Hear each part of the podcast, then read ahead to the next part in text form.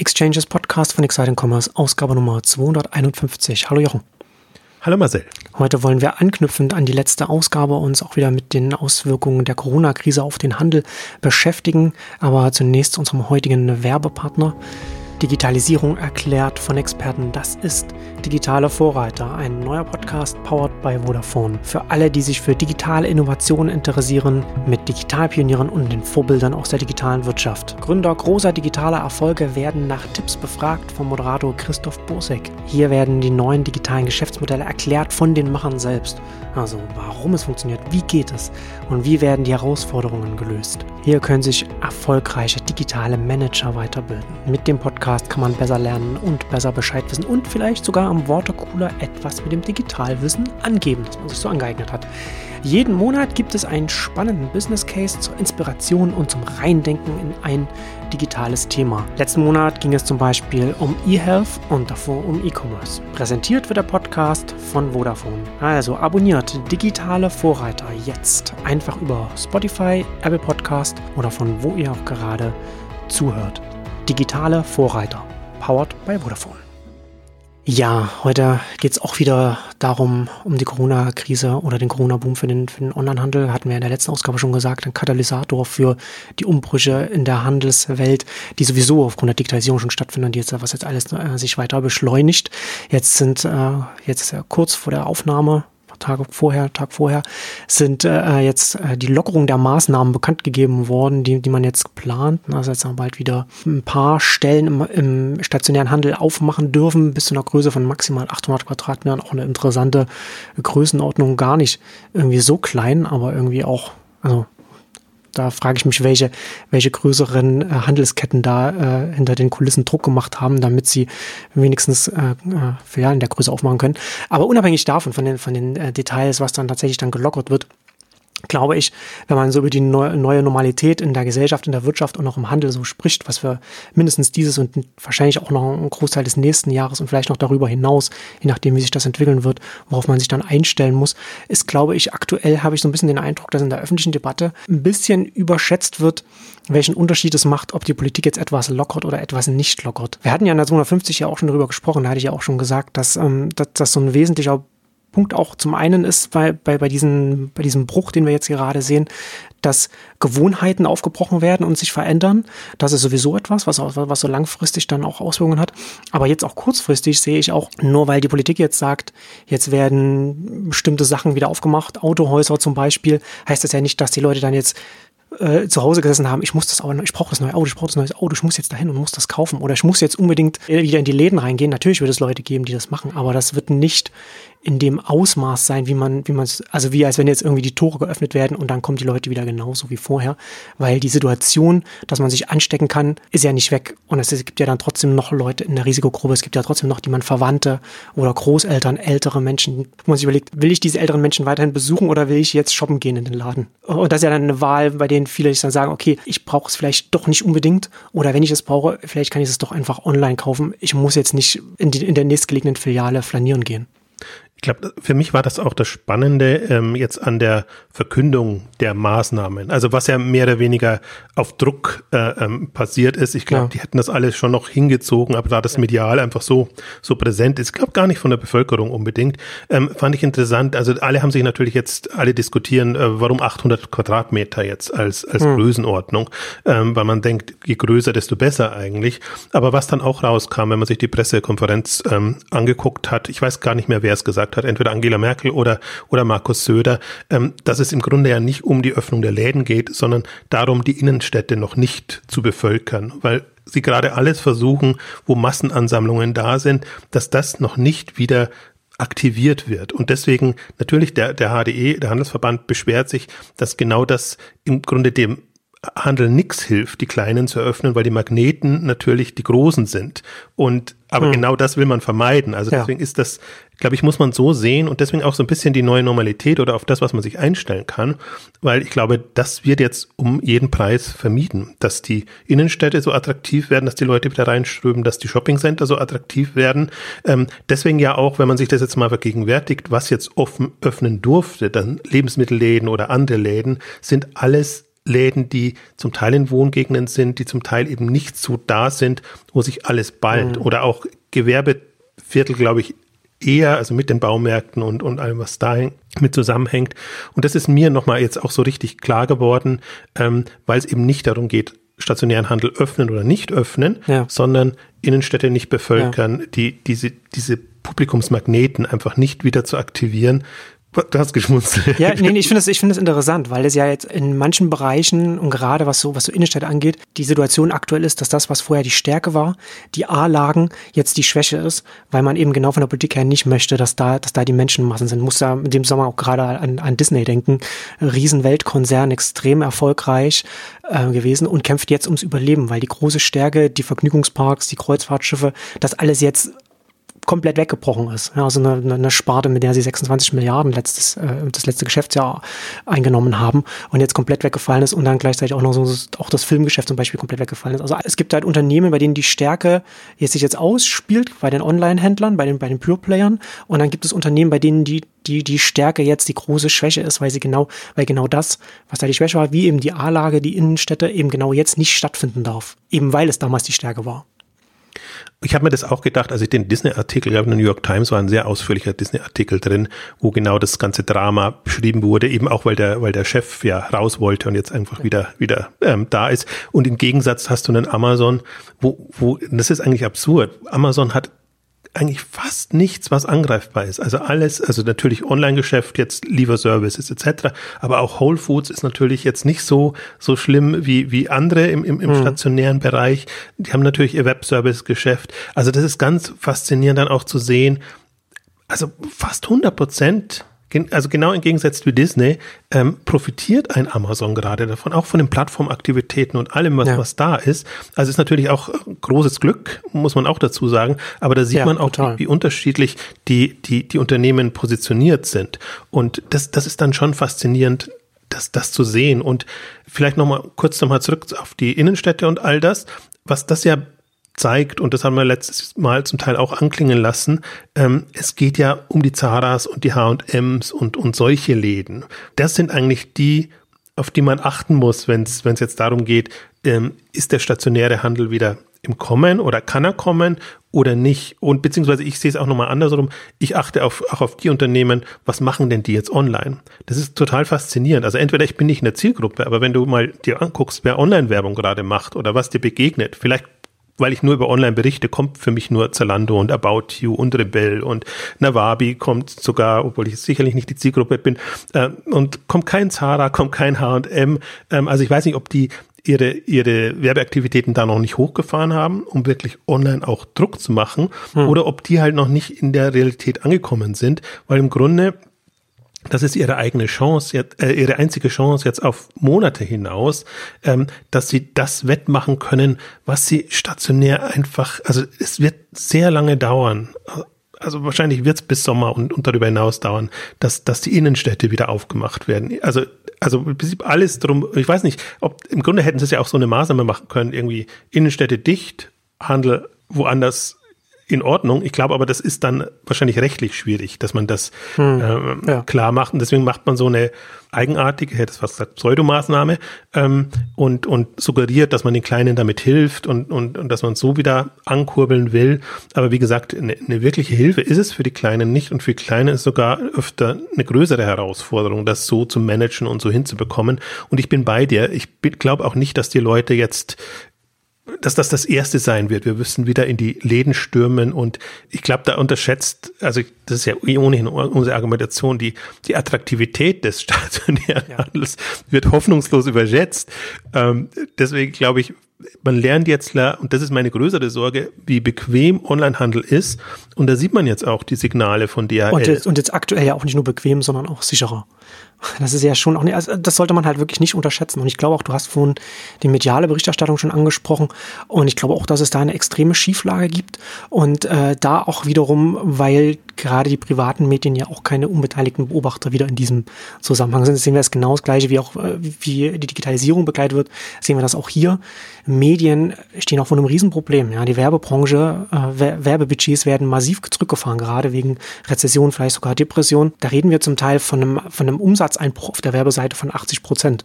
Wir reden von Redaktionen, wo Freie gar nicht mehr beschäftigt werden oder äh, Kurzarbeit bei den Festangestellten und so weiter. Und das sind die Leute, die dann darüber schreiben, ob man wieder aufmachen sollte oder noch geschlossen halten sollte.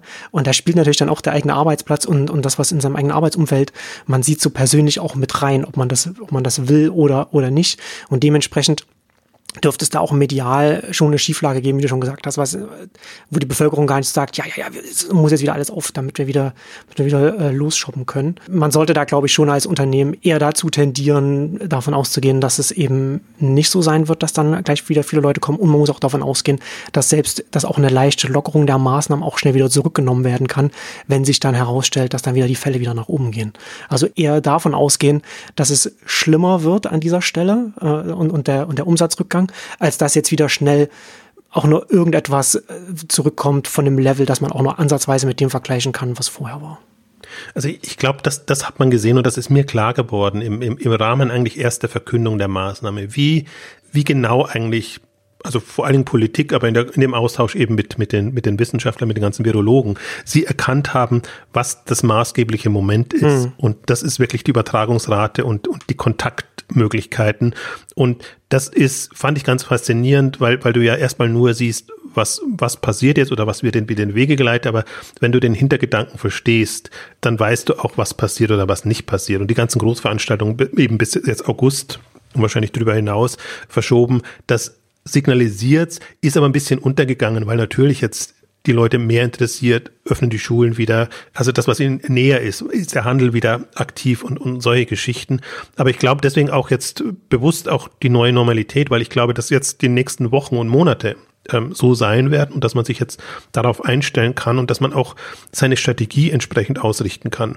Ähm, was für mich ja so faszinierend war und wie schnell oder weniger schnell reagieren die Unternehmen. Hm. Das hat mich wirklich, also im Grunde konntest du es ja vorhersehen. Ich glaube, wir haben es auch in der letzten Ausgabe angedeutet. Jetzt erstmal diese, dieses Schockmoment ähm, und, und, und also sowohl bei den Unternehmen als auch natürlich bei der, bei der Bevölkerung.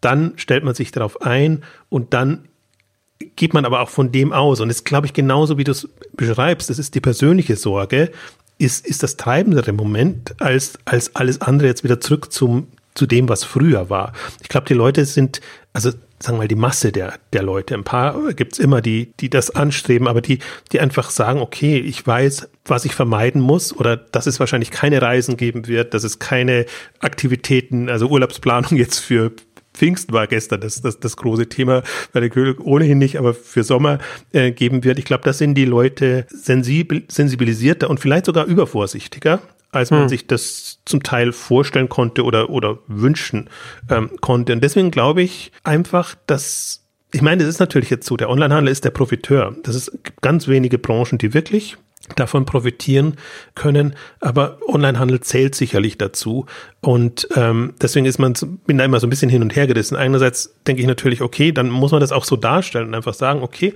über die nächsten Monate wird Online eigentlich das ausgleichen, ähm, was eben stationär oder der, der Rest des Handels ähm, nicht kann und er muss sich auch darauf einstellen. Und um nochmal darauf zurückzukommen, wie schnell reagiert man, da war ich halt zum Teil irritiert, sage ich jetzt mal. Also mhm. wenn ich höre, dass Amazon Land unter ist, dann positioniere ich mich doch gegen Amazon. Also zum Beispiel, wenn ich ein Buchhändler wäre, ein Online-Buchhändler wie Bücher.de, ist für mhm, mich so das, ja. das Beispiel. Und dann komme ich doch nicht und, und sage, ich, ich will jetzt den kleinen Verlagen helfen und und und äh, damit äh, deren Sortimente pushen. Und dann sage ich, ich ich bin der, der verlässlich Bücher liefern kann. Ja. Also wenn Amazon das ja. das nicht gerade kann und indem ich das rausstreiche, helfe ich ja allen Beteiligten. Genau, mache ich meine eigene Plattform, mein Angebot größer und damit helfe ich auch den kleinen Verlagen, die dann über mich entsprechend dann noch weiterkommen können. Ja, eigentlich offensichtlich. Hm. Das hat mich sehr bei den Spezialisten gewundert, muss ich hm. sagen. Hm.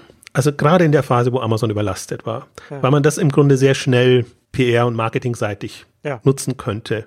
Und dann auch, auch interessant jetzt auch zum Beispiel, wie, wie schnell oder langsam ein Zalando gebraucht hat, um voranzukommen und um einfach zu sagen, im Grunde, das ist sehr, sehr interessant, alle, die, bei denen es eingebrochen ist, haben erstmal marketingmäßig so weitergemacht wie, wie vorher, mussten natürlich erstmal organisatorisch und äh, alles umändern. Das haben wir in der letzten Ausgabe ausführlich besprochen. Also äh, deswegen, es gibt schon Gründe.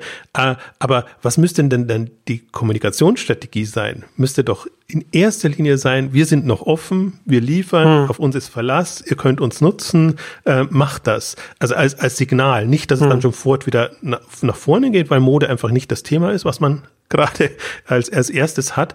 Ähm, und das ist ganz interessant für mich zu beobachten eigentlich, wie schnell oder wenig schnell das läuft jetzt mal nur bei den Onlinern, aber auch bei den Offlinern wäre es ja so, dass die, und ich glaube, das wird jetzt die nächste Phase für die sein, sprich Stichwort neue Realität, dass die wirklich einfach jetzt konsequent sagen, wir müssen online in den Griff bekommen. Also nicht nur als Notlösung jetzt, dass uns jetzt ja. über die Runden hilft, bis stationär wieder öffnet. Sondern jetzt mit, mit, der Rücken, mit dem Rücken zur Wand. Ja, und aber eben ja, so würde ich es nicht beschreiben, sondern eher als Chance. Also im Rücken zur Wand sind sie ohnehin, ja. weil, weil einfach die Geldsorgen da sind, weil die, weil die Mitarbeiter ähm, einfach zu viele sind.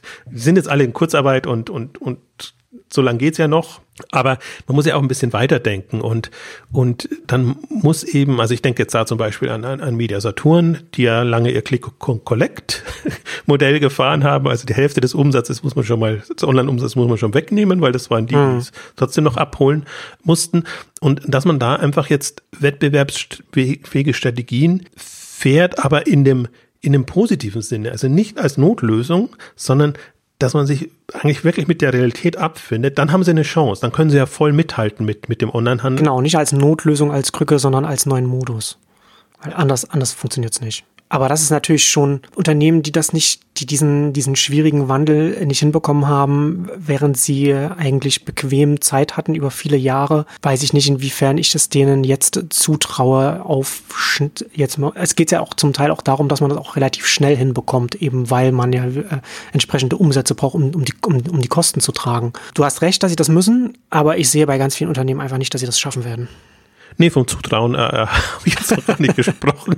Also da, da wäre ich genauso skeptisch, ja. aber wollte mal ein bisschen positiver sein. Ähm, aber ich komme ja nur drauf, weil, weil ich eben sehe, wie, wie ist die Reaktionsschnelligkeit der Onliner. Ja. Und die hätte ich mir zum Teil schon schneller gewünscht. Hm. Aber ich glaube halt auch, also was wirklich auch durch diese also wirklich mediale Beschallung, die halt extrem Krise, Krise, Krise, alle in der Krise, also sowohl die, die Massenmedien als auch die Fachpresse äh, und nicht unterscheidet. Mhm. Deswegen, ich habe auch immer versucht darzustellen, nee, es gibt einen Online-Boom und es profitieren eben nicht nur die Lebensmittelhändler davon, sondern eben auch, auch andere und äh, auch der Online-Boom kann so ein Problem werden und ich glaube, das, das vernebelt einem dann das Ganze auch ein bisschen erst langsam, glaube ich, ist man auch so wieder auf so einem Niveau, dass man sagt, jetzt mal nüchtern gedacht, wie geht es jetzt weiter? Wie können wir uns ähm, aufstellen. Und deswegen, das hat diese drei Wochen gebraucht. Jetzt witzigerweise sieht man es langsam und merkt man, man stellt um, man macht anders. Zalando immer noch kurios, setzt jetzt auf Sportmode.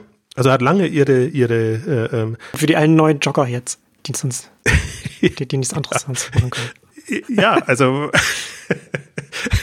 also wie gesagt, ich hätte, ich hätte eher auf, auf uns Verlass und auf solche allgemeine Geschichten gesetzt, als jetzt auf irgendwie Trendthemen und saisonale Themen. Mhm. Ähm, also das ist, weil das kannst du eh nicht vorhersehen, ob du da aufs richtige Pferd setzt. Also ist, ist zum Teil ein bisschen kurios. Was ich sehr bemerkenswert fand, und da möchte ich zumindest noch kurz darauf eingehen, weil ja Asos ist für mich jetzt so wirklich so ein Vorzeigebeispiel geworden, wie man das äh, professionell kommuniziert und, und sich da professionell aufstellt, die einfach eine unheimlich gute Kommunikation jetzt gemacht haben, den Investoren gegenüber hauptsächlich, aber damit natürlich auch allen gegenüber, ähm, wie sie Italien als Case genommen haben, wie, wie sie da gesehen haben, in wie in welchen Wochenphasen, und es war ja genauso, wie man sich es auch vorstellt, einbricht und, und wieder zurückkommt und wie eben, äh, also natürlich der Preis ist immer das Hauptanreizmoment, wenn Preisaktionen, 20% Rabattaktionen oder andere Geschichten gefahren wurden, dass das sofort auch wieder anspricht, springt, auch in der Krise. Also ich glaube, da muss man auch sehen, dass natürlich bei vielen äh, Familien und, und in der Bevölkerung ist Land unter, weil die einfach andere Sorgen und andere Themen haben, gar nicht mehr so viel Zeit haben, äh, sich mit, mit, mit, mit Online-Shopping zu beschäftigen. Hm. Ähm, aber es gibt ja trotzdem noch genügend, und das haben wir versucht, das letzte Mal rauszustreichen, wenn ein gesamter Markt im Modebereich, der, der noch zu 70, 80 Prozent offline ist, wegbricht, Zara, H&M, Primark, wie sie alle heißen, die, die großen Attraktiven, dann bleibt für den Onliner immer noch genügend übrig, ja. ähm, um, um, um damit zu planen und sich Strategien zu überlegen. Und dann muss Wachstum oder wird Wachstum drin sein. Wie gesagt, Stadt, äh, ähm, Logistik wird großes, großes Problem letzte Meile. Ähm, aber jetzt vom, vom Marktpotenzial definitiv da. Und, und selbst, also selbst wenn man das Schockmoment erstmal sehr ernst nimmt und irritiert ist, weil man es einfach nicht gewohnt ist. Also wenn man immer nur von Wachstum lebt, dann ist natürlich so 20, 30, also bei 30 Prozent Einbruch schon mal was Großes. Also bei, bei Asus waren es 20 bis 25 Prozent in diesen im ersten Phasen, und das waren ja die letzten Märzwochen dann letztendlich, ähm, das geht je nachdem, welchen Modeversender du dir anguckst, bis eben zu 30, 40 Prozent. Also bei den Luxusanbietern ist es wirklich extrem. Da geht es eben bis, bis 50 Prozent erstmal runter. Aber auch das ähm, relativiert sich dann wieder. Sind halt leider nicht dieselben Sortimente, die, die funktionieren. Das hat man bei Asus auch sehr, sehr gut gesehen. Dass natürlich jetzt gerade oder gerade die auf Herrenmode und Anzüge so, solche Sachen spezialisiert sind. Also das ist jetzt nicht das, das, was geht, aber das wird ausgeglichen durch, durch, durch andere Sortimente. Und jetzt ist interessant, es wird halt sicherlich jetzt ab April, würde ich jetzt mal sagen, ab Ostern oder nach Ostern, geht's wieder aufwärts, beginnt das Umdenken und jetzt, glaube ich, werden die Strategien erarbeitet, mit denen man einfach auch die letzten nächsten Wochen und Monate fahren kann. Aber ich glaube, dass der Onlinehandel, und ich weiß noch gar nicht, ob er sich dessen bewusst ist, sich wirklich darauf einstellen kann, Schrägstrich muss, dass das einfach jetzt über Wochen und Monate noch so weitergeht. Und ähm, das wird interessant. Also ich meine, ich habe dadurch, dass die K5 natürlich jetzt kein, kein Thema war, habe ich mich hauptsächlich mit dem, mit dem Fonds und, und äh, hm. den Glory-Aktivitäten befasst und mir die alle Corona-Updates angeguckt. Natürlich jetzt die Geschäftsberichte kamen zum Teil auch noch. Ähm, Jahresberichte, die sind jetzt mehr oder minder relevant, weil das Jahr 2020 einfach komplett anders aussehen ja. wird ähm, als, als das bisherige. Aber da, da siehst du halt dann schon, ähm, auch da, beziehungsweise an der Börse erstmal werden alle ins Loch gezogen, obwohl ohnehin klar war, wie gesagt, Onlinehandel ist einer der Profiteure. Und jetzt sieht man es an Amazon. Amazon muss nur seine Neueinstellungen bekannt geben und schon ging es wieder nach oben und jetzt von einem Rekord zum anderen ähm, in, an, an der Börse. Ähm, aber ich habe es mal rausgesucht. Auch im Prinzip sieben Unternehmen sind es jetzt in den Glory 50, das 37 Unternehmen gerade enthält, äh, die wirklich auf Rekordniveau sind, mhm. die die Krise in Anführungszeichen jetzt wirklich ähm, äh, auf, auf Höchstkurse gebracht hat. Das sind natürlich die üblichen Verdächtigen äh, äh, im Lebensmittelbereich. Klar, Ocado ist ganz oben klar. und auch Hello Fresh. Ja.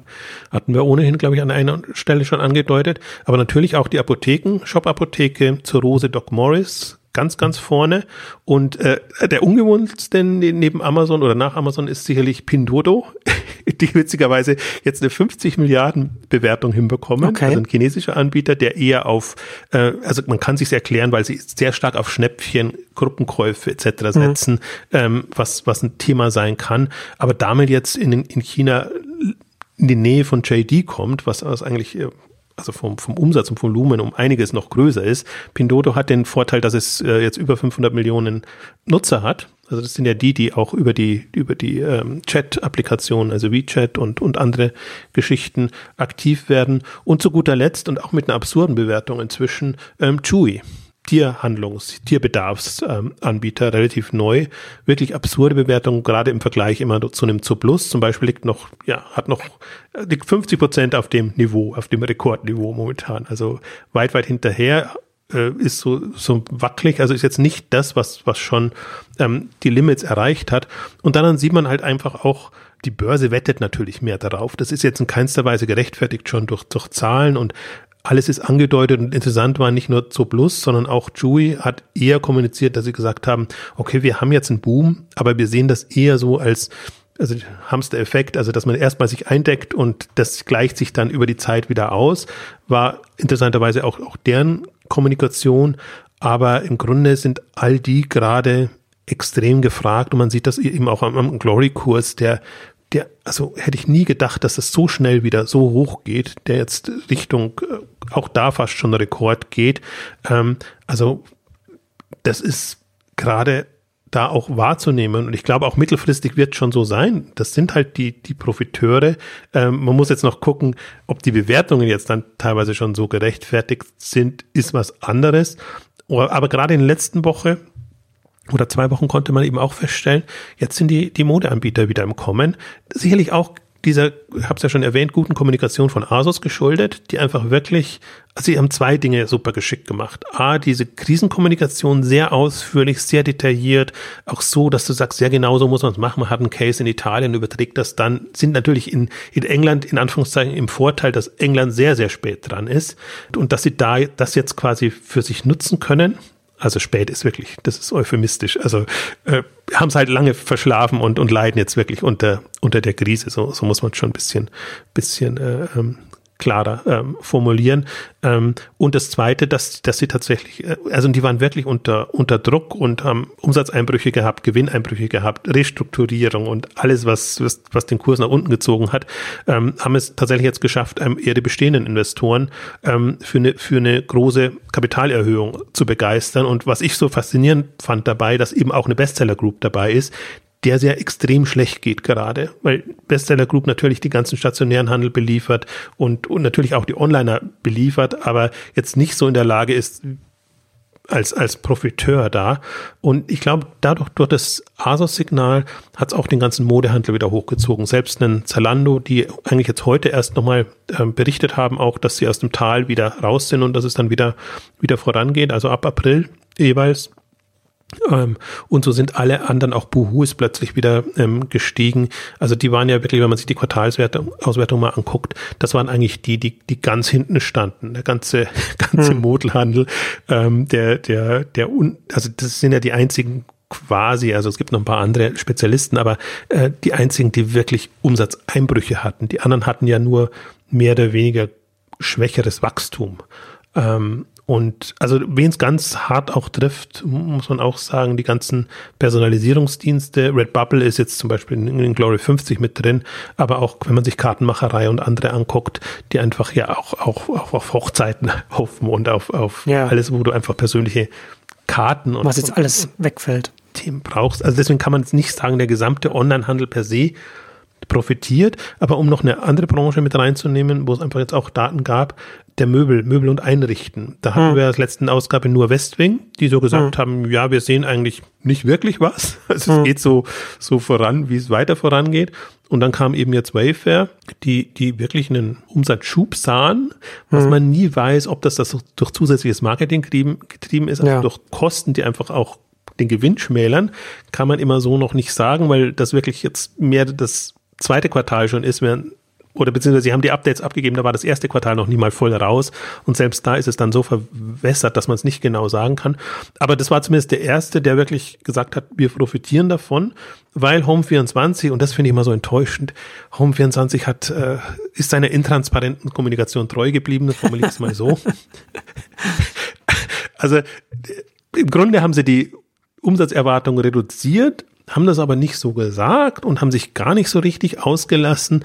Und das ist natürlich nicht vertrauensbildend, weil du, hm. du könntest jetzt ganz klar sagen, jeder wird verstehen, dass es zurückgeht, wenn es zurückgeht. Und dann sagst du halt klar, so und so ist es. Und dann hast du natürlich ein sehr viel besseres Bild, das du lieferst. Das ist immer so wischiwaschi und Home24 ist ja bekannt dafür, dass sie heute das sagen und in der nächsten Woche, also die Meldung rausgeben und in der nächsten Woche oder übernächsten Woche dann irgendwie eine Gewinnwarnung oder, oder, oder sonst hm, irgendwas. Hm. Und dem bleiben sie ein bisschen treu. Fand, fand ich schade, weil gerade an Asus sieht man, dass man das wirklich auch in der Kommunikation für sich nutzen kann, wenn, wenn man sich drauf einstellt und mehr oder weniger mit offenen Karten spielt. Also ich, das ist, es sind zwei Sichten. Ich freue mich natürlich, je offener, desto, desto klarer ist das Bild, desto klarer kann man sich eine Meinung machen. Aber was ich sehr interessant einfach fand, in der letzten Ausgabe muss man noch spekulieren, dass sich vieles von dem bestätigt hat. Einfach wirklich diese Schockeinbrüche, auch die, diese branchenspezifischen Themen und dass man sieht, wie sich dann das wieder reguliert und wie sich das auf einem, auf einem Niveau einpendelt, von dem aus du dann auch wieder strategisch agieren kannst. Und dann, dann geht's halt auch darum, geschicktes Marketing, geschickte Kommunikationsstrategien, dann geht's auch wieder voran. Geht gerade alles unter, weil in der Kommunikation immer nur da ist, wir helfen den kleinen Händlern, wir helfen den lokalen Händlern, diverse Marktplätze. Selbst ein Zalando hat sich etwas auf das Spiel eingelassen, was ich, ich finde das nicht also ich habe ein Problem damit, sage ich jetzt mal, wenn, wenn ich dann meine regulären Plattformthemen dann plötzlich als Händlerhilfsprogramme vermarkte und versuche dem stationären Handel zu helfen. Dabei ist ganz klar, ich ja. verfolge meine klassische Strategie und mache jetzt das nur unter dem Deckmäntelchen. Ich helfe ihnen und klar, die hm. Provisionen werden reduziert und du machst es ihnen einfacher. Aber im Grunde kommuniziere doch deine Lösung. Wer Lust hat, macht mit. Aber du kommst ja viel weiter, indem du kommunizierst, bei uns geht's noch. Und, und, und wir kommen da voran. Und vor allen Dingen jetzt in dieser Phase, die eigentlich ja wirklich angenehm war, in Anführungszeichen für den Rest des Onlinehandels, wenn man weiß, Amazon ist Land unter. Amazon, und das ist ja auch bekannt gegeben worden, Amazon geht auf Essentials, Amazon vernachlässigt alles, was sonst nicht reinpasst oder muss einfach auch, muss ja auch haushalten mit seinen Lagerflächen und allem, was es hat, hat jetzt auch nicht äh, Unmengen am Platz, die also sofort da sind, damit man, damit man äh, entsprechend die Ware einlagern kann. Und ich glaube, solche Geschichten muss man und kann man auch nutzen. Ich glaube, das kann man auch die nächsten Wochen und Monate noch, dass man nochmal eine klarere Differenzierung von Amazon findet. Und ich meine, Amazon hat heute, heute gab es einen, einen, Artikel auch, auch von, von Gerrit Heinemann, der, der sich ja auch schönerweise langsam dreht und nicht nur Stationärhandel, sondern einfach auch Amazon in Richtung, ist Amazon systemrelevant? Und in solchen Phasen sieht man halt, Amazon hat eine eigene Logistik, Amazon hat ein Plattformkonzept, hm. Amazon kann viel das von dem ausgleichen, was andere gerade nicht können. Und schön wäre ja, wenn viele schon so aufgestellt werden wie in Amazon. Sieht man jetzt auch. Also es muss man gar nicht, ich, also viele immer eine Argumentation natürlich dann immer, Amazon ist der große Profiteur, aber muss es halt auch eher so sehen, wer ist denn am besten für die Krise, für solche, solcherlei Krisen gerüstet gewesen? Und ähm, dann klar profitierst du dann davon und mein Amazon hat ganz andere Probleme und, und, und, und Sorgen gerade. Ähm, aber man kann dann nicht, glaube ich, wieder in dieselbe Kerbe schlagen, sondern wir haben jetzt 25 Jahre, hatten alle Zeit, sich auf die Situation einzustellen und, und Online-Lösungen auf, die We auf den Weg zu bringen und das hinzumachen. Ich bin bei dir, das jetzt von heute auf morgen hinzubekommen, sehr, sehr schwierig. Aber die, die es eben gemacht haben und die einigermaßen jetzt äh, State of the Art sind, sind natürlich die, bei denen es boomt oder sagen wir mal, die zumindest die Basis haben, um es boomen zu lassen. Das, ja. das, das wird ja. jetzt eigentlich in der nächsten Phase das Interessante. Ja, ich finde, das, äh, das ist äh, schon, schon sehr interessant. Ich finde auch in dem Zusammenhang, da äh, musste ich auch noch daran denken, als du es auch mit der Kartenmacherei gesagt hast, ne, dass so der Kontext außerhalb der Branche, ne, wenn man halt je mehr man auf Events setzt, desto schwieriger äh, etwas ist. Und, dann, und in dem Zusammenhang muss ich auch an eine, an eine Meldung denken, dass jetzt natürlich jetzt dadurch, dass die ganzen Kinos geschlossen sind, jetzt die Filmstudios natürlich dann auch irgendwie jetzt, jetzt Filme haben, die sie nicht in die Kinos bringen können. Und was machen sie natürlich? Sie klopfen jetzt bei Netflix und bei Amazon an und andere und anderen auch. Aber aber eben ein Amazon und ein Netflix sind die mit den größten Kriegskassen, weil sie die größten Nutzer haben und ein bestehendes Modell, auf das sie dann die Kosten verteilen können, wenn sie dann diese, die Filme dann entsprechend aufnehmen und entsprechend dann auch da, auch Amazon dann auch profitiert im, im, mit dem Prime Video und dem ganzen Prime Bundle dann zum Beispiel dann da auch. Und dann, ähm, bin ich mal gespannt, so, wenn das dann natürlich mittelfristig, langfristig dieses Jahr, wenn, wenn Kinos mal äh, gehen wir mal davon aus, dass Kinos dieses Jahr gar nicht mehr aufmachen, dann kann es sein, dass Ende des Jahres Amazon auch ein Besitzer von ein paar Filmstudios sein könnte, zum Beispiel, die dann und, und sich dann für sich dann einfach äh, direkt Franchises mit reinkauft, äh, Rechte und dann auch noch weiter produzieren kann. Also das sind so Überlegungen, ne, wo, wo, wo das alles, wo sich das alles hinentwickeln können. Aber du hattest ja vorhin auch schon gesagt, ne, wir haben ja auch schon darüber gesprochen, so noch mehr als vorher muss sich ja jetzt der Onlinehandel darüber Gedanken machen, über die Kapazitäten, die jetzt völlig ausgelastet sind, in die letzte Meile und so weiter. Und du hast ja jetzt auch schon auf Exciting Commerce ja auch schon geschrieben, äh, DHL geht jetzt auch nochmal vom Paketboom im April aus. Wie sieht's denn, wie sieht's denn da an der, an der DHL-Front aus? Ja, ich glaube schon kritisch. Also das hm. wird halt jetzt, also wenn jetzt gerade wenn Mode noch boomt, Mode war halt jetzt ein bisschen. Aber denkst raus. du wirklich, dass das, dass das richtig so boomen wird, der Modebereich?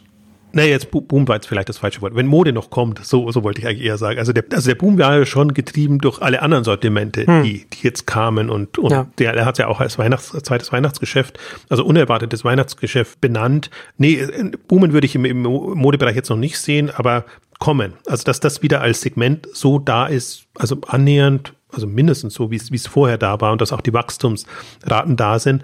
Und das belastet natürlich die Logistik extrem. Ähm, aber ich muss noch einen Beitrag dazu schreiben, werde werd das wahrscheinlich auch machen, ähm, jetzt wie im Prinzip die, die zwei Logistikwege sein können oder werden, die der Handel einschlagen kann, jenseits von, von DRL und dem bestehenden. Im Prinzip die, also Amazon und, und Livery machen sie im Prinzip vor, wie es geht.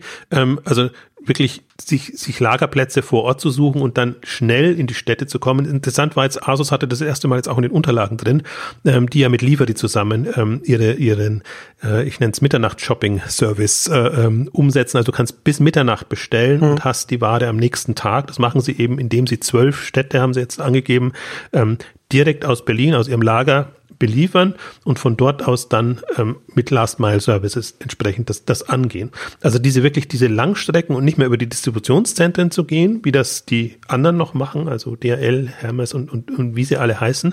Ähm, das ist die, die, die eine Variante und die andere Variante, die sprießen ja gerade hoch und da gab es jetzt zig Finanzierungsrunden von Warehouse One und Bring und äh, Shippo und wie sie alle heißen, ähm, die die ähm, äh, Logistikflächen, also die einen sind die, die die Logistikflächen vermarkten, also die sich Lagerhäuser reservieren und dann mhm. eben unterschiedlichste Händler da reinnehmen. Andere sind die, die die Strecken optimieren und, und irgendwie es dir sehr leicht machen, selber einen Logistikservice äh, zu starten. Zumindest ist das so das Versprechen. Ich bin da noch nicht tief genug eingestiegen, so dass ich weiß, äh, wie schnell das dann wirklich geht. Aber das, das ist zumindest unter der Hypothese bekommen sie gerade ihre, ihre Millionen. Und ich glaube, das ist die zweite Variante, dass Händler jetzt ähm, zusätzliche Läger vor Ort aufmachen können und damit andere Dinge angehen und testen können. Also gerade die, bei denen es entspannt ist. Und ich glaube, da sich, dadurch sich rüsten können für eine, für eine zusätzliche Logistik. Also sie können dann eben über diese Dienste sich die Lagerflächen reservieren, dort meinetwegen Bestseller oder Produkte, die sie halt nur in einer bestimmten Stadt vermarkten wollen, einlagern und können dann es entweder selber organisieren oder organisieren lassen, ähm, die Lieferung auf der letzten Meile zum Beispiel weil, weil das immer das Standardbeispiel ist, in Stuttgart äh, ähm, zu machen. Ähm, also ich glaube, das sind zwar sind ein paar so Ansätze, wie man relativ schnell eine eigene Logistikinfrastruktur, also eine eigene in Anführungszeichen Logistikinfrastruktur auf die Beine stellt und hm. zumindest mal die Erfahrung sammeln kann. Weil ich glaube schon, also Engpass wird da sein, dann kann man es machen wie in der Schweiz, da gibt's Kontingente, dann darfst du halt, also selbst wenn du 5000 Bestellungen hast, darfst du halt nur mehr 3000 beliefern.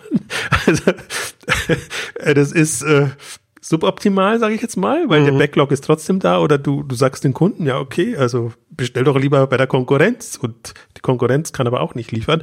Ähm, also das ist die eine Variante, die kommen könnte, sind wir noch nicht da und, und DRL versucht ja auch noch ihr Bestes, das mitzuskalieren und haben das ja auch gesagt, irgendwie so halb fies formuliert. Sie haben innerhalb von zwei Wochen eine Infrastruktur aufgebaut oder zusätzliche Kapazitäten aktiviert, die dem Zweitmarkt, also dem, der Nummer zwei auf dem Markt äh, äh, entspricht, während Hermes äh, gesagt hat, nö, wir, wir, sehen eigentlich gar nichts, dass da, da, dass da was vorangeht, äh, was ich dann wieder sehr erstaunlich fand.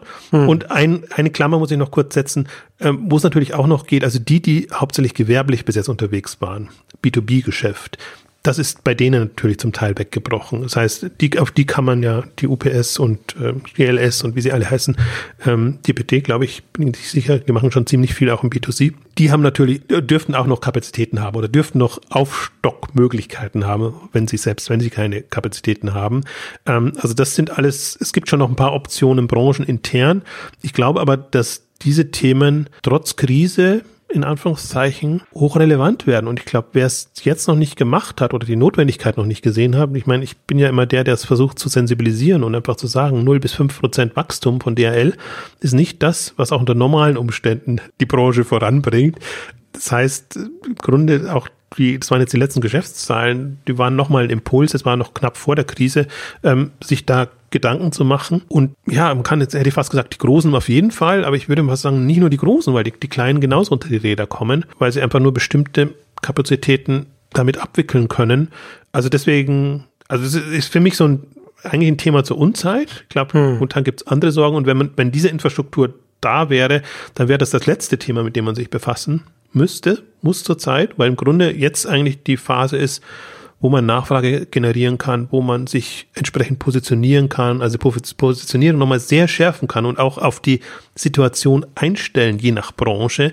Also ich finde das unter strategischen Gesichtspunkten gerade eine für den Onlinehandel, muss ich immer dazu sagen, eine hochspannende Phase, ähm, weil dir das, diese Phase jetzt einfach sehr viel mehr Möglichkeiten bietet, wo du, wo du ein, also man merkt das ja, Amazon schraubt alles zurück. Amazon braucht keine Werbung mehr, Amazon braucht nichts mhm. mehr. Affiliate-Provisionen sind äh, zusammengestrichen worden. Ähm, also da läuft es auch so und ähm, alle anderen haben einfach jetzt die Möglichkeit, das zu nutzen. Ich glaube, das ist fast mit einer der letzten Möglichkeiten, wo man das nochmal machen kann, weil natürlich auch Amazon sich sehr schnell auf diese neuen Gegebenheiten einstellen wird. Wobei auch da sämtliche Effekte, die wir eh schon drauf und runter dis diskutiert haben, ähm, jetzt natürlich nochmal stärker zum Tragen kommen. Also ist Marktplatz der Treiber, ist Handel der Treiber, welche Sortimente sind der Treiber, was, hm. was vernachlässigen wir im Vergleich. Ich meine, natürlich, Amazon kann dankbar sein jetzt beim, beim Essentials-Thema, das ist ja genau ihr Ding. Das ist Prime-relevant, das ist für Wiederbestellung relevant. Da wollen sie genau hin und, und rein. Und wenn man da quasi die, die Basis aufbaut. Und das ist ja auch sinnvoll, genau da reinzukommen, wenn man dann eben, wie du schon sagst, Prime-relevant, da kann man, wenn, wenn Leute jetzt regelmäßig immer wieder täglichen Bedarf nachbestellen, dann, dann ist man prädestiniert, dann Prime-Abonnent zu werden.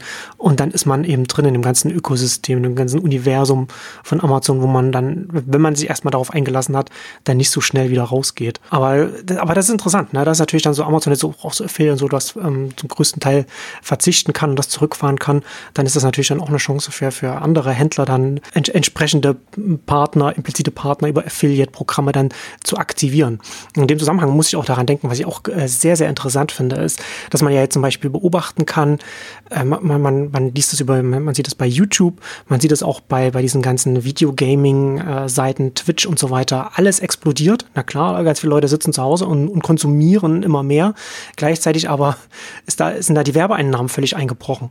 Ja, natürlich also, also YouTuber, die äh, rasante Anstiege in Zuschauerzahlen, in Followerzahlen sehen, gleichzeitig aber massive Einbrüche an Einnahmen haben, was ja auch wieder ein interessanter Effekt ist und auch gerade auch für Onlinehändler auch interessant sein könnte, in dem Bereich vielleicht zu schauen, ob man da nicht sehr günstig Werbung schalten könnte oder sich ein bisschen mit der Bekanntheit aufbauen kann. Also, also da äh, abseits der, der üblichen äh, Wege, sich da ein bisschen umzuschauen. Da ist äh, so viel gerade, so viele einzelne Teile gerade in Bewegung, dass man, wenn man außerhalb der Branche ein bisschen die Ohren spitzt und ein bisschen schaut, was passiert, dass da äh, sehr viele Möglichkeiten gerade entstehen ich glaube auch, das ist die Phase, wo man extrem über den Tellerrand gucken muss und auch wahrnehmen muss einfach. Also die Zahlen kommen jetzt erst von, von, von Google, von Facebook und von, von anderen, die natürlich auch, das bricht alles ein. Du musst nicht mehr für Reisen werben, du musst für bestimmte andere Services und Themen, Autos, ich gar nicht mehr äh, werben. Ich weiß nicht, was, was der, die, die Hauptthemen sind. Mhm. Äh, ob das schon gleich heißt, dass jetzt die, die Werbung für Onlinehandel dann am günstig ist oder ob man sich da nochmal einen, einen doppelten, dreifachen Krieg liefert, damit man auf, auf die entsprechenden ähm, Schlagwörter oder, oder Plätze ähm, letztendlich ähm, bietet, ähm, kann ich nicht sagen. Aber ich glaube durchaus, dass das jetzt, also für die, die auf Zack sind und die einfach eine hohe Online-Affinität haben und das alles sehen, dass, dass das so eine Phase ist, wie wir sie eben 2008, 2009 hatten mit, mit Zalando, wo einfach TV-Werbung auf einmal günstig war, ähnlich Werbekrise, wo eben niemand im TV geworben hat und wo ja dann die, die TV-Sender plötzlich mit diesen Modellen hochkamen. Also kann mir vorstellen, ähm, vielleicht kommen auch ähnliche Modelle ähm, jetzt, jetzt im Online-Bereich hoch oder bei anderen Medien hoch und der Handel muss einfach nur gucken, wo bekomme ich meine Zielgruppen und wo habe ich eine, eine Affinität und selbst das war ja damals auch nur ein Branding-Effekt von, von Zalando. Also, dass du es eben jetzt in dieser Phase günstig nutzen kannst, um das in die Köpfe der Leute zu hämmern, dass du hm. da bist und wofür ja. du stehst. Deswegen finde ich es halt so wichtig. Ich bin nicht noch ein Online-Händler und in dem Sortiment, sondern ich stehe konkret für das und das und das und ich bin einfach meinetwegen jetzt verlässlicher als Amazon, das als, als Botschaft. Das ist jetzt nicht, also das ist jetzt nicht durchdacht, sondern jetzt nur mal um, um mhm. ein Beispiel ähm, zu setzen und nicht zu sagen, ich bin der günstigste oder ich bin, keine Ahnung, jedes Teil dein Style, also about you. Das sind alles so, so Dinge, die momentan überhaupt gar nicht relevant sind. Und wer da geschickt agiert, und das müssen nicht die Großen sein, können die Kleinen genauso sein. Das war ja damals, Zalando war mini klein und wenn du einfach dann auch, auch verdeutlichen kannst, du hast da schönes Wort Traction und dann, dann die Investoren sind ja noch da. Es ist ja nicht so, dass das äh, ausgestoben werde. Alle, die jetzt gerade keinen Umsatz machen und, und nur Kosten haben, die tun sich natürlich extrem schwer bei den, bei den VCs. Aber da sind VCs so opportunistisch oder alle Kapitalgeber so opportunistisch, wenn sie eine Chance sehen und sagen, da kann ich investieren und das, das bringt was und dann stehe ich in, in drei, vier, fünf Jahren oder steht das Unternehmen entsprechend gut da. Ich meine, das sind die, die, die Chancen, die man nutzt. Im Prinzip geht's mit dem, mit dem Fonds geht's im Prinzip genauso äh, bei, bei, mir auch, wo ich mir auch denke, also wie, wie konnte man nur aus dem Onlinehandel aussteigen oder also alle, die, die zum Beispiel Anteile verkauft haben oder so, wo man doch genau sieht, Onlinehandel ist das Thema und nach dem Schreck wird sich das einspielen und wer sonst soll profitieren? Also warte ich jetzt die, andere Wette ist, äh, die ganzen Discounter und Billighändler äh, zu nutzen, die zum Teil noch stationär sind. Ja, aber die sind noch nicht so positioniert wie, wie ein Online-Händler jetzt in, in der, der Bequemlichkeit, in der Einfachheit. Ähm, und ich glaube, das ist, also das ist halt, das, das finde ich auch das Spannende, dass wir jetzt innerhalb von vier Wochen, eigentlich seit Jahresanfang, weil die Krise ja schon länger dreut, äh, aber jetzt bei uns eben seit seit äh, vier Wochen März äh, äh, einfach komplett andere Situation haben und die, die unternehmerisch getrieben sind, werden das zu nutzen wissen. Also mache ich mir jetzt auch keine großen Gedanken. Und ich kann mir eben auch durchaus vorstellen, dass, dass Gründer da ähm, einsteigen und das nutzen. Also das ist nicht so, also ist auch sowas. Natürlich die Startup-Verband und alle müssen gerade darauf hinweisen, dass es auch den Startup schlecht geht und, und, und dass da was zu tun ist und dass die nicht durchs Raster fallen. Aber es geht nicht allen Startups schlecht und, und manche können das voll nutzen. Und ähm, ich meine, das ist die andere Aussage ja immer auch ein bisschen äh, äh, wenig charmant, aber Krisen schaffen die Gelegenheiten, die zu diesen Zeiten ihre Lücke finden, sind eigentlich viel besser gerüstet, um auch nachher dann zu profitieren. Zalando jetzt als Beispiel mal, als, als prominentestes Beispiel, aber, aber auch andere. Und ähm, deswegen erwarte ich das auch und deswegen bleibe ich jetzt auch zum Beispiel bei Exciting Commerce auch meinen Themen treu. Chancen nächsten zehn Jahre, Mobile-Thema, es braucht Mobile Player, man sieht Anwendungen und Services, Picknick, also haben, haben in der Krise ihr Lager eröffnet, haben, haben mit, mit NRW-Regierung tolle PR-Promo-Aktionen gemacht und nutzen das voll in, in, in jegliche Richtung und sind einfach, ja, es, man, es hat halt immer so einen schlechten Beigeschmack, wenn man sagt, das sind die Profiteure, Krisengewinner. Also wenn man letztendlich wieder darauf zurückkommt, am Anfang, wo wir über äh, die Stärken und Schwächen gesprochen haben, man kann es ja letzten Endes so sagen, wenn diese neue Situation deinen Stärken zuspielt, dann siehst du letzten Endes eine Kontinuität und eine Beschleunigung in deinem Geschäft, in, in dem Umsatz und so weiter. Wenn, wenn die Situation deine Stärken in die Schwächen umwandelt, dann hast du eben keine Kontinuität und das ist dann der, der stationäre Handel und andere, andere Branchen, die haben keine Kontinuität und, und müssen sich umstellen, während wie gesagt beim Onlinehandel es oder zumindest bei den Pure-Playern dann äh, die, die Stärke dann entsprechend ist und entsprechende Kontinuität und eine Beschleunigung bedeutet. Na, ich kann mir auch, wir haben ja ein paar positiv rausgestrichen, jetzt auch von den, von den Nicht-Pure-Playern, äh, Bräuninger, hm. Secret und andere haben ja eine eigene Ausgabe dazu gemacht. Da gilt im Grunde noch dasselbe wie, wie damals auch. Also die haben es geschafft, ein eigenständiges Online-Geschäft ähm, aufzubauen, ja. können das natürlich pushen und vorantreiben. Natürlich, das, das stationäre Geschäft macht ihnen Bauchschmerzen und verursacht ihnen zum Teil auch Kosten, die es dann wieder schwierig machen auf der anderen Seite. Aber äh, es gibt auch genügend gute Alteingesessene, sage ich jetzt mal, um nicht stationär mhm. so sagen, die das entsprechend machen und nutzen können. Und ähm, deswegen, wer halt die Gunst der Stunde nutzen will und kann, hat die Chancen und aber ich wollte noch eine äh, Anmerkung machen oder wollte das gerne nochmal aufgreifen, was du vorhin schon gesagt hast. Es ist halt jetzt so, dass das genommen wird, was da ist. Und du hast es am, am Disney-Beispiel oder an der Möglichkeit jetzt für die Netflixe und Amazon Prime-Dienste äh, Video äh, an, an gute Filme, Filme zu kommen, weil sie eben da sind und weil sie diese Infrastruktur sagen. Zoom ist im Prinzip ein ähnliches Beispiel. Gibt's ja auch schon ewig, aber boomt halt jetzt. Und es wird nicht so sein, dass plötzlich durch Magie jetzt irgendwas passiert, äh, was, was, was, was, was plötzlich hilft, die Situation hm. zu entschärfen, sondern es wird sich umstrukturieren, restrukturieren und plötzlich boomen Dinge, die halt bisher eher so vor sich hingedümpelt sind oder vielleicht auch schon gut liefen. Netflix lief ja auch schon gut, aber die, die Gewohnheit wird halt eine komplett andere. Was mich total fasziniert, gerade auch, dass die ganzen, also natürlich, dass, dass alle Künstler, alle Schauspieler, alles haben Freizeit, jetzt plötzlich, plötzlich ihre Gratisprogramme bei YouTube, bei Instagram ja. oder sonst irgendwo machen. Ja, oder es ist auch, auch, auch eine interessante Entwicklung, dass er zum Beispiel Patreon hat äh, neulich darüber geschrieben, dass sie jetzt massiven Zuwachs an, an Creators haben. Ne? Dass jetzt Künstler dann schauen, dann direkt zu den, zu den Fans gehen. Auch wieder ein Trend, der vorher schon da war und der jetzt massiv beschleunigt wird dadurch, weil äh, mangels Alternativen, mangels äh, Wegbrechen von Ein Einkommensströmen. Ich meine, die Guten können das machen, die schon einen Namen haben, aber hm. andererseits diese Strukturen sind ja so, dass man, kennt man ja von YouTube, dass man sich gegenseitig promotet und, und fördert, indem man eben in hm. anderen Programmen, Formaten auftaucht und dann ist das vorbei an dieser eher zentralistisch gesteuerten massenmedialen mhm. Kommunikation. Um dich kurz unterbrechen, das fand ich auch ganz interessant, da habe ich neulich auch was Interessantes gelesen äh, eine, und eine, eine Studie, die ähm, auch die Auswirkungen von Spotify und so weiter, also von den ganzen Online auch untersucht hat und festgestellt hat, dass in den Charts, ich glaube so in den Zehnerjahren jetzt, immer mehr Kollaborationen vorn sind. Also nicht mehr einzelne Künstler, sondern immer zwei Künstler zusammen, was auch total Sinn ergibt, wenn man jetzt eine Welt hat, in der Künstler eben direkt zu ihren Fans sprechen können und dann entsprechend ne, und dann und die, und die wiederum das dann äh, reaktivieren in eigenen Playlists und so weiter, dann hat natürlich eine Kollaboration sehr viel mehr Chancen in den in den Charts nach oben zu kommen, sodass diese dieser ganze Distribution, diese neue Distributionsrealität Auswirkungen auf die Kunst selbst hat, in dem Fall äh, die Musik.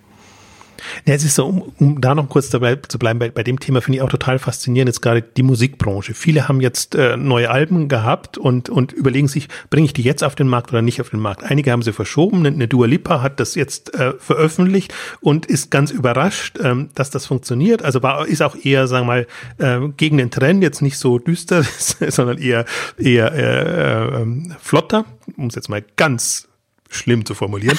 ähm, äh, aber das Problem dabei war ja nicht, dass die, die Musik kommt, sondern dass die hm. Vermarktung, die einfach massenmedial läuft, die über die großen, äh, sei es Fernsehprogramme oder, oder, oder auch Zeitschriften, äh, Promotermine, die ja alle vor Ort stattfinden, wo man in Kontakt kommt, dass die so nicht mehr stattfinden können. Das heißt, die muss ich jetzt, die müssen sich jetzt umstellen, das über Instagram Live-Geschichten und so machen, dass, dass sie einfach klar machen, ich habe jetzt ein neues Album, da geht's voran. Und natürlich dann, dadurch, dass ohnehin vieles über die Streaming-Dienste jetzt läuft, ähm, sind das dann, und wenn man sich jetzt ja die Charts anguckt, dann sieht man ja, das massig jetzt von, von ihr Titel drin und das war jetzt die einzige oder die prominenteste, die einfach jetzt ähm, das, das Album mhm. trotzdem veröffentlicht hat, obwohl es einfach ganz, ganz, ganz schwierig war.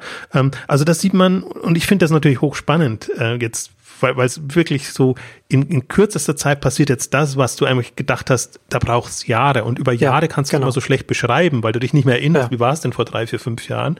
Jetzt siehst du, wie war es vor einem Monat oder drei Monaten und, ja. und wie ist es jetzt und wir leben, erleben eine komplett neue Realität, andere Möglichkeiten. Und vieles im Zeitraffer jetzt aktuell. Absolut und das ist hochspannend und ich glaube, dass deswegen ist man auch so, also es ist eine ganz interessante Situation, weil man so man ist ja jetzt so ein bisschen ruhig gestellt, eigentlich so in dem Modus, passiert nichts und die Tage sehen alle gleich aus.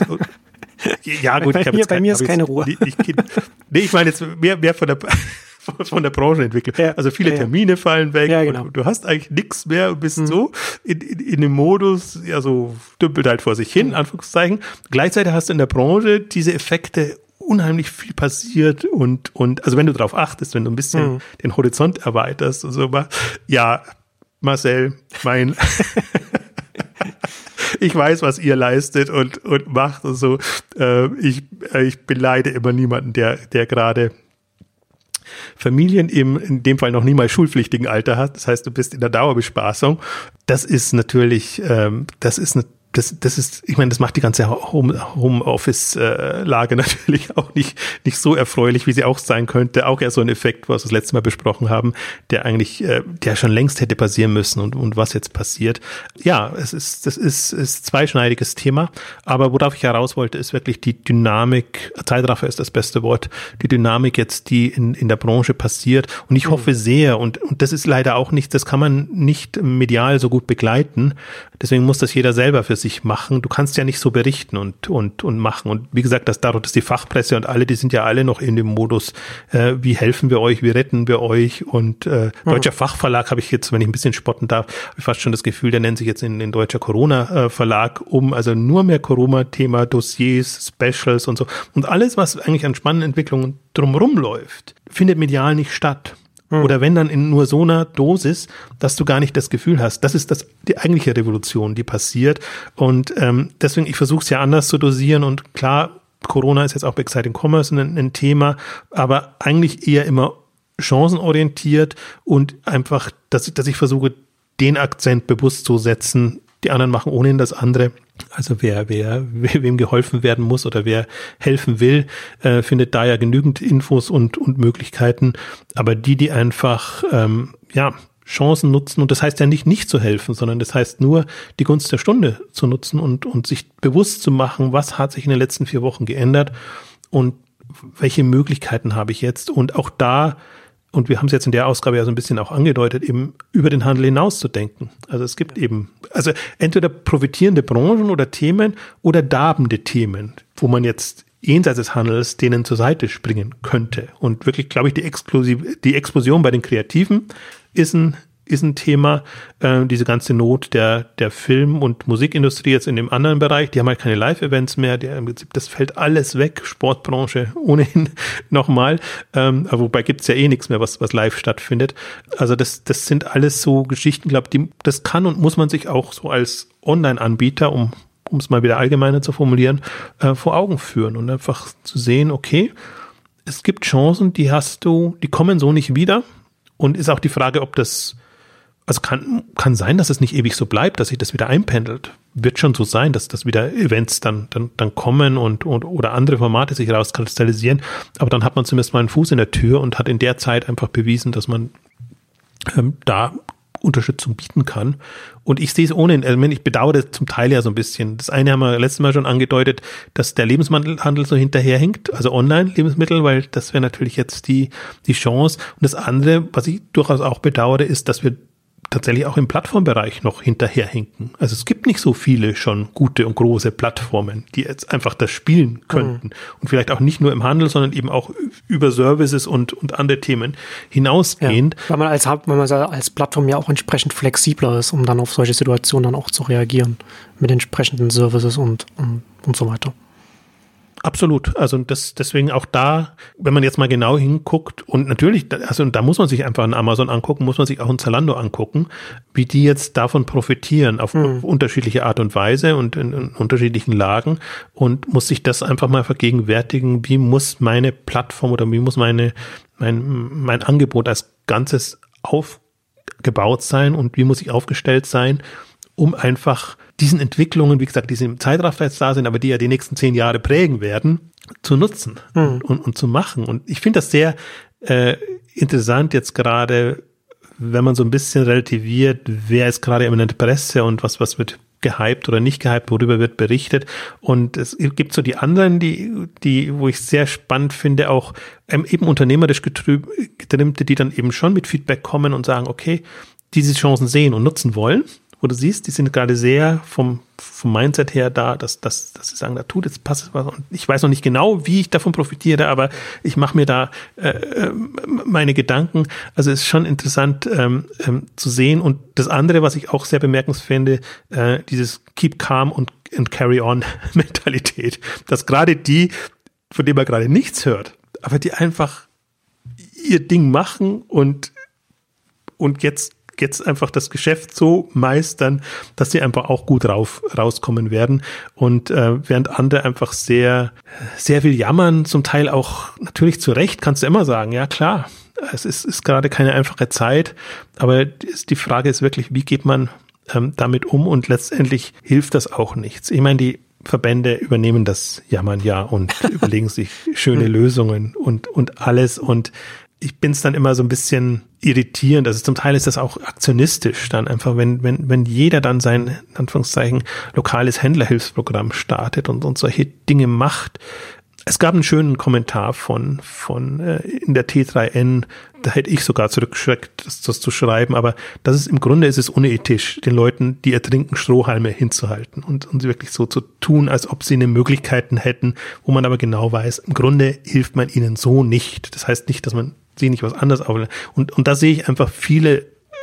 Äh, das ist ja durchaus, ist ja durchaus auch etwas, ne? Dass ja Ressourcen, die dann vielleicht irgendwo hinfließen, Zeit, Energie und auch, und auch Geld in, in eine Richtung, wo es dann einfach auch, also das klingt jetzt hart, aber wo es dann vielleicht auch einfach absehbar ist, dass es dann darauf einfach auch versumpft, ohne dass es, dass es irgendwo hinführen wird, statt sich, wie gesagt, an, an anderer Stelle zu überlegen, wo kann man wirklich etwas bewegen. Also das ist ja, das ist ja ne, dieses Helfersyndrom, was du immer sagst. Da werden ja ganz viele Sachen gemacht, wo absehbar ist, dass sie keinen Effekt haben werden.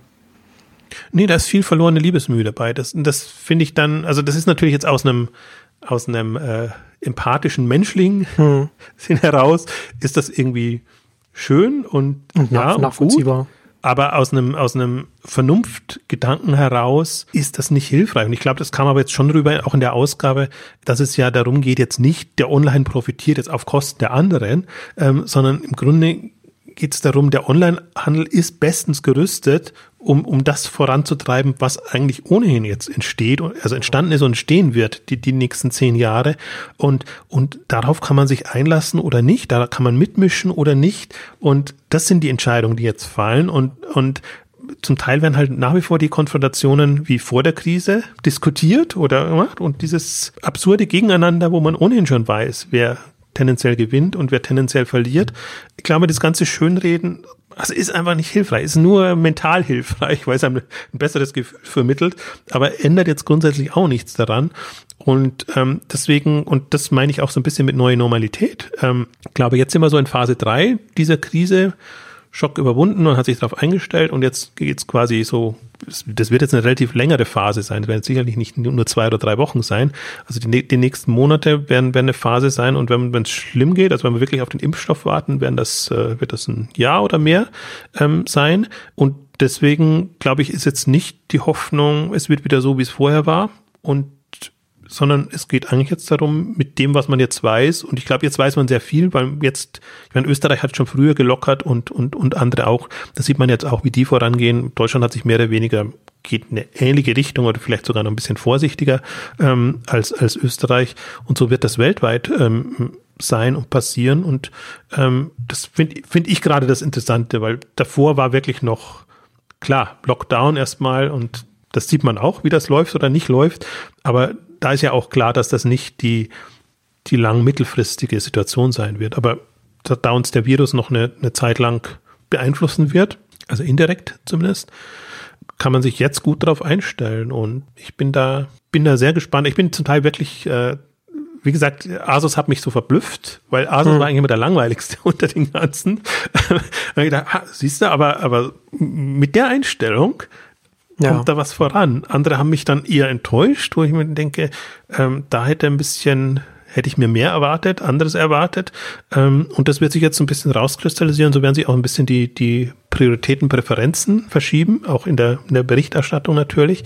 Und ähm, bin, also das kann man auch, das ist immer so fies, wenn man das so sagt. Spannende Zeiten gerade, aber spannender denn je. Aber ich glaube, gerade diese Zeitraffer-Geschichte ähm, ist einfach etwas, was es jetzt hochspannend macht. Und ja, also ich glaube, die nächsten paar Wochen wird nochmal sehr viel passieren und auch Überraschendes passieren. Und dann werden plötzlich Profiteure da sein, Gewinner da sein, die man gar nicht auf der Rechnung hatte und die jetzt natürlich auch unterm Radar segeln. Ähm, und bin da sehr gespannt, wo wir dann im, im, Mai, Juni, Juli ähm, sehen. Also wenn man jetzt mal davon ausgeht, so den, den Sommer werden wir auf jeden Fall noch überstehen müssen. Also wir haben ja dasselbe Thema. Wir haben ja unsere K5-Konferenz. Wir hatten jetzt, hm. wenn ich schmunzeln, schmunzeln sagen, natürlich gehofft, dass das Ende Mai noch stattfinden kann. Aber wir hatten zum Beispiel natürlich schon, schon Ausweichtermine für für Juli hätten uns sogar vorstellen können, jetzt mal im Sommer was zu machen, was du normalerweise nie machst. Aber angenommen, das werde alles gelockert werden, alles hypothetisch. Aber uns geht es eben auch darum, jetzt ähm, uns Alternativen zu überlegen und wir denken dann nicht nur in Richtung ähm, Veranstaltungen, sondern tatsächlich auch, wie können wir das übertragen? Und da gibt es eher die, die plumpen Varianten, die einfach versuchen, eine Konferenz dann online als virtuelle Konferenz zu machen. Ähm, unser Bestreben ist es dann eigentlich schon, ähm, andere Formate und, und, und zielführende Formate einfach zu entwickeln, so dass wir den Spirit der K5 übertragen können, hm. aber du kannst online keine K5 in dem Sinne machen. Also insofern sind wir da gerade am, am Tüfteln und auch das ist schön zu sehen eigentlich, dass, dass die Partner mitziehen, dass, dass manche einfach auch vorausbrechen und sagen, nee, ich, ich wäre dabei, wenn ihr euch was überlegt und dann lasst uns irgendwie was anders machen, weil einfach die, die, die Idee K5 und was wir damit bezwecken wollen, bei denen mir im Kopf steht, als jetzt, ich meine, jeder hat gerade Probleme natürlich. Alle müssen den Vertrieb umstellen, alle müssen im Prinzip sich, sich umorientieren, auch gucken, klappen die bestehenden Projekte jetzt noch bei den, bei den Dienstleistern oder muss man sich eine neue Klientel erschließen? Das sieht man ja auch, wie da PR äh, gemacht wird. Und ähm, also da sind wir jetzt gerade, meine, die Entscheidung ist jetzt gerade erst ähm, gefallen, gerade am Tüfteln. Und wenn man natürlich zu gegebener Zeit dann auch, also wird gar nicht vermeidbar sein, dass man das nicht mitbekommt. Wir werden es zu gegebener Zeit kommunizieren. ähm, aber auch, wir sind in einer ähnlichen Situation. Also du kannst nicht dein, dein Stiefel weitermachen. Mhm Konferenzformat, auch für meine More-Meetups tut es mir auch so leid, weil das wirklich ein schönes Format war und auch so super Anklang gefunden hat und das war wirklich so super dezentral organisiert mit einem relativ kleinen. Ja, schön Fahrt aufgenommen gehabt, ne? Und dann komplett neue Situation. und also war, war im Grunde ein Traum, so die, die, die Monate äh, Dezember bis, bis ähm, März rein. Mhm. Schade, weil solche Formate natürlich wirklich vom Austausch und von diesen kleinen Gruppen formatieren, mhm. äh, äh, profitieren. Aber auch da, die, die, die äh, Mobile-Themen bleiben uns und natürlich, wir haben jetzt hier die Ausgaben Exchanges, haben wir ja auch einige dazu gemacht. Und ähm, aber ich finde auch da schön, da kommen einfach jetzt auch andere Impulse, andere Formate. Ich finde das sehr wunderbar, was, was Sebastian Klaus, neue Abteilung, macht mit seinen, äh, ich nenne es jetzt mal Videokolumnen. Also ich weiß noch nicht, welche, wie man das beschreibt, aber dass man einfach da so Impulse bekommt, das sind im Prinzip das die Themen, die er auch in Vorträgen oder in, in Workshops ähm, entsprechend macht. Also jeder versucht gerade so ein bisschen zu überlegen, wie er das ähm, in, also transponiert, sage ich jetzt mal. Also ich, ich bin wirklich, ganz schlimm finde ich immer, wenn, wenn das auf die plumpe Schiene passiert. Also ein Event, ein Online-Event und ein Vertriebsvortrag wird dann ein Webinar und also das ist äh, das ist noch unter Wert geschlagen, aber ich gucke mir das auch alles sehr fasziniert an, weil ich ja immer hoffe, dass da kreative Impulse noch kommen, dass man merkt, hey, es geht auch anders und man, man kann da irgendwie, meine, das ist halt jetzt hm. die, die Chance. Man hat die Tools, man, man, man hat im Prinzip nichts, was einen hindert, weder zeitlich noch, noch organisatorisch. Man kann sich jetzt überlegen, wie, wie werden äh, zeitgemäße, adäquate Formate ähm, gemacht ähm, und, und wie kommen die dann an? Bin, also insofern spannende Zeiten. Turbulente Zeiten auf jeden Fall. Turbulent ist das. und äh, ja, damit kommen wir zum Ende unseres großen zweiten Corona-Updates. Vielen Dank fürs Zuhören und bis zum nächsten Mal. Tschüss. Tschüss.